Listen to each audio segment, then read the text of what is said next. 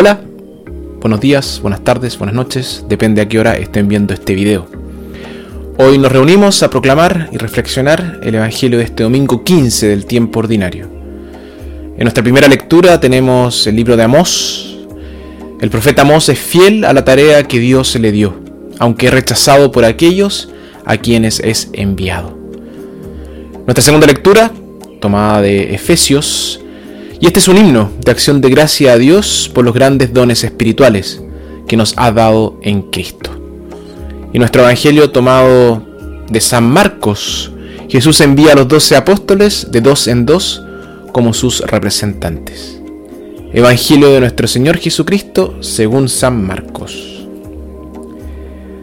Llamó a los doce y comenzó a enviarlos de dos en dos, dándoles poder sobre los espíritus impuros les ordenó que no llevaran nada para el camino, fuera de un bastón, ni pan, ni morral, ni dinero, que llevaran calzado corriente y un solo manto. Y les decía, quédense en la primera casa en que les den alojamiento, hasta que se vayan de este sitio.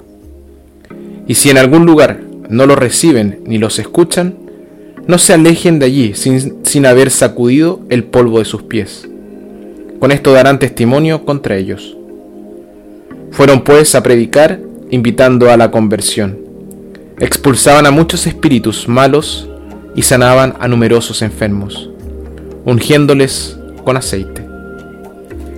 Palabra del Señor.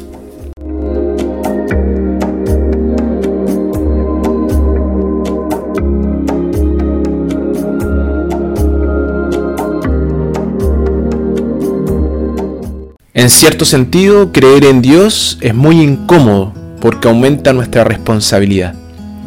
Si no hubiera Dios, entonces no tendría sentido ser responsable. ¿Es solo el caos? Si alguien viene a nosotros y pide nuestra ayuda, no debemos rechazarlo con palabras piadosas diciendo, ten fe, lleva tus problemas a Dios y Él te va a ayudar. En tales casos debemos actuar como si no hubiera Dios, como si solo hubiera una persona en todo el mundo que pudiera ayudar a esta persona, a saber, uno mismo. La confianza en la providencia de Dios es una parte esencial del cristianismo, pero no debe utilizarse como excusa para no hacer nada.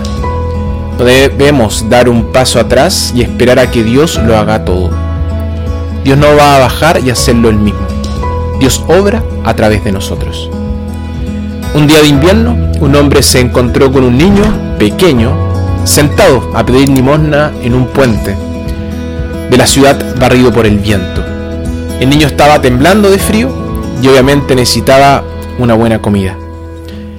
Al ver, el hombre se enojó mucho y le dijo a Dios, Señor, ¿por qué no haces algo con este chico?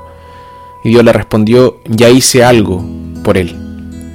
Esto sorprendió al hombre, por lo que dijo, espero que no le importe que le diga esto, pero sea lo que sea lo que hizo, no parece estar funcionando.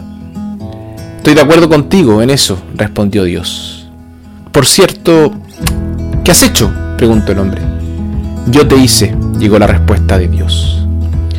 No hay nada de malo en pedirle a Dios que corrija los errores y consuele al sufrimiento, pero lo que debemos recordar es que nos ha confiado estas tareas. Somos los instrumentos de Dios. Y esa es nuestra dignidad y también nuestra responsabilidad. Debemos convencernos de que sin nuestro amor los demás no lograrán las cosas que Dios ha querido para ellos. Vemos esto con tanta claridad en el Evangelio de hoy. Allí vemos cómo Jesús compartió su obra de difundir el reino de Dios con los apóstoles. Por supuesto podemos preguntarnos, ¿qué podemos hacer?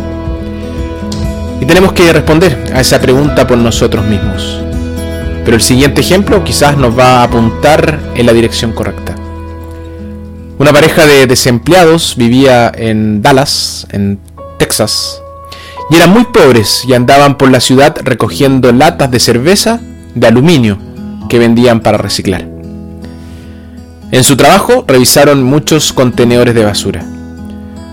Una mañana hicieron un descubrimiento muy triste en un contenedor en particular. En él encontraron el cuerpo de un pequeño bebé recién nacido. Lo denunciaron a la, policía que realizó una investigación, pero no pudo localizar a sus padres. Así que no había nadie que enterrara al bebé. Entonces la pareja supo lo que tenía que hacer. Ellos mismos se encargarían de que el bebé desconocido tuviera un funeral decente. Pero esto costaría dinero, algo de lo que tenían muy poco. La esposa empeñó su única posesión valiosa, un anillo de compromiso de diamantes, para ayudar a pagar los gastos del funeral.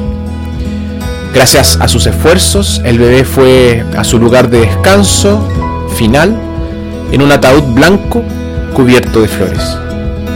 Las lágrimas que derramó la pareja fueron tan puras como las que derramó Jesús en la tumba de su amigo Lázaro. Para ser una fuente de luz en el mundo no es necesario ser rico ni famoso. Todo lo que uno necesita es un corazón cálido.